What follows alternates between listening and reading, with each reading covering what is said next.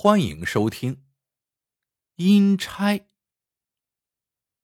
三桥村是个挺偏僻的小山村，这里的村民过着平静的生活。忽然有一天，一个年方二十岁的小伙子打破了山村的宁静。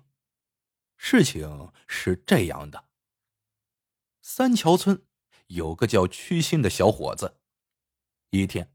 他独自来到村外的水塘边钓鱼，钓着钓着，突然一头栽倒在水塘里，昏死过去。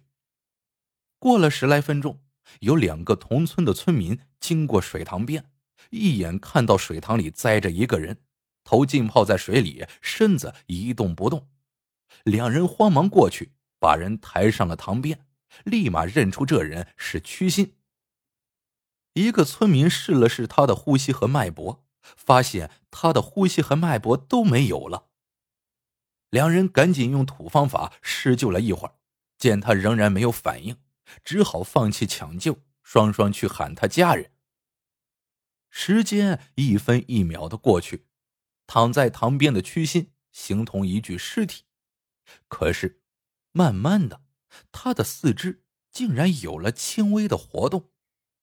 待他家人和村民赶到的时候，他已经翻身坐起。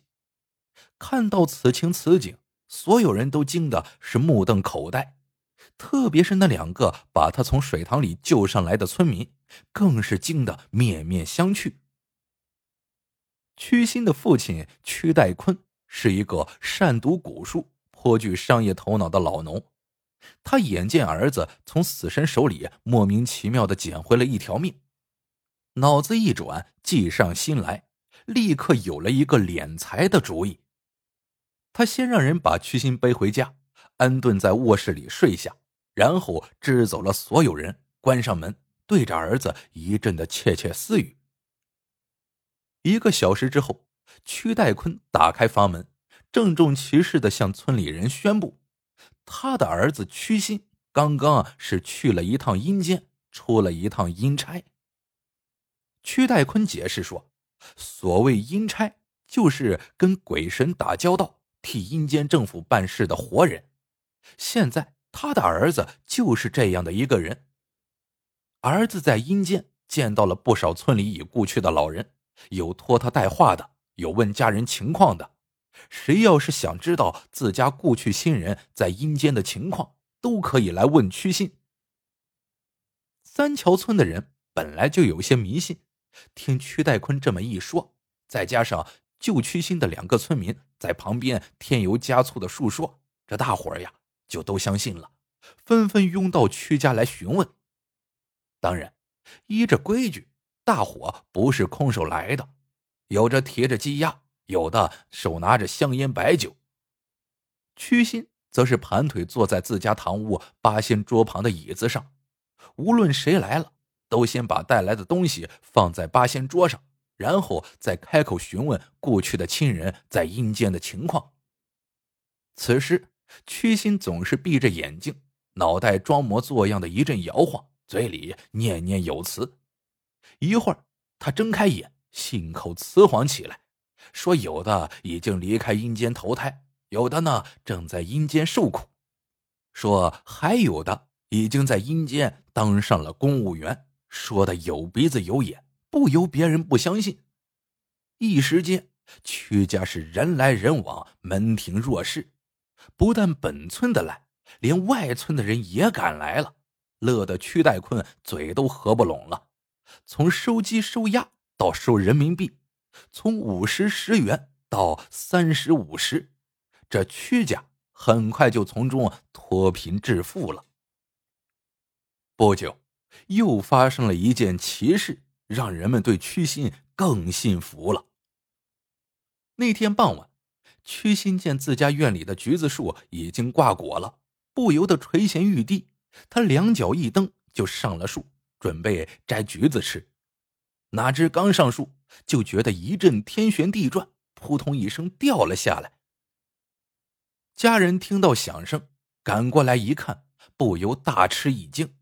只见屈心趴在地上，头上摔得鲜血直流，人已昏死过去。家人赶紧七手八脚的把他抬进屋，又急急忙忙的请来了村医马宝。马宝背着药箱赶到之后，只见屈心闭着眼睛躺在床上，身子硬邦邦的，完全没有了呼吸。他拿起手电筒照了照屈心的眼球，没有任何的收缩反应。通过这番简单的检查，马宝发现屈心几乎是没有了任何的生命体征。但出于医生的职责，也因为屈心上次奇迹般的复活经历，马宝给他缝合了伤口，并给他输液。可是，一天过去了，两天过去了，三天过去了，屈心还是像一具尸体一样，没有任何复活的迹象。屈代坤见状，急的是头发都白了。第五天。奇迹发生了，形同死尸的屈心竟然慢慢的睁开了眼睛，活过来了。活过来后的屈心却把自己上树摘橘子的事情忘得干干净净，也不知道自己到阴间又完成了一件什么样的阴差。村民们都觉得奇怪，屈代坤则是得意洋洋的对他们解释说。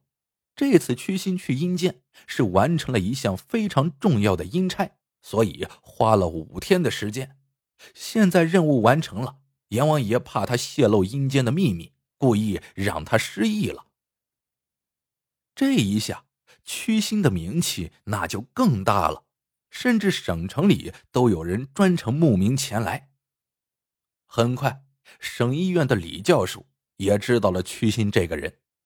李教授。也是三桥村人，他跟家人通电话的时候，家人告诉了他这件旷古未闻的奇事。李教授当即请了几天假，来到了老家三桥村。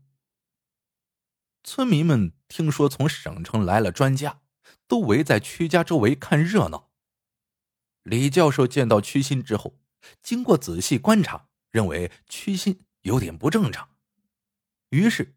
他劝屈代坤说：“你要相信科学，这世上哪有什么阴差？把屈心送到医院去检查一下吧，不然你会害了他的。”屈代坤听了李教授的话，非常气愤，叫道：“一派胡言乱语！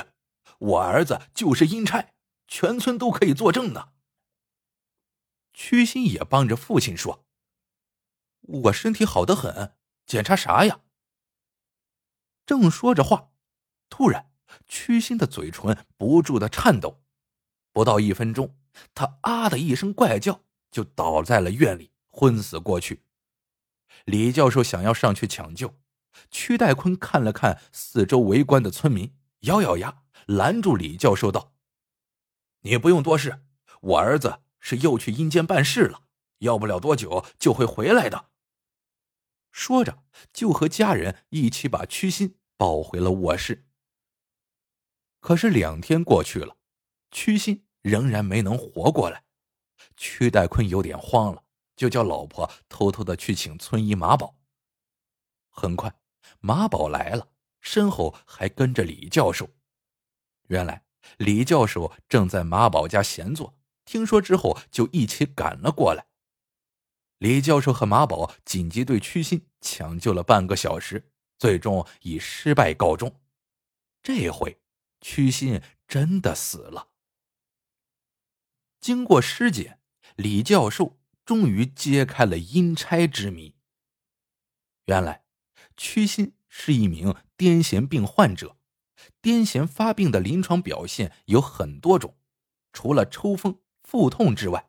还有一种叫做强直，屈心的这种癫痫就叫强直。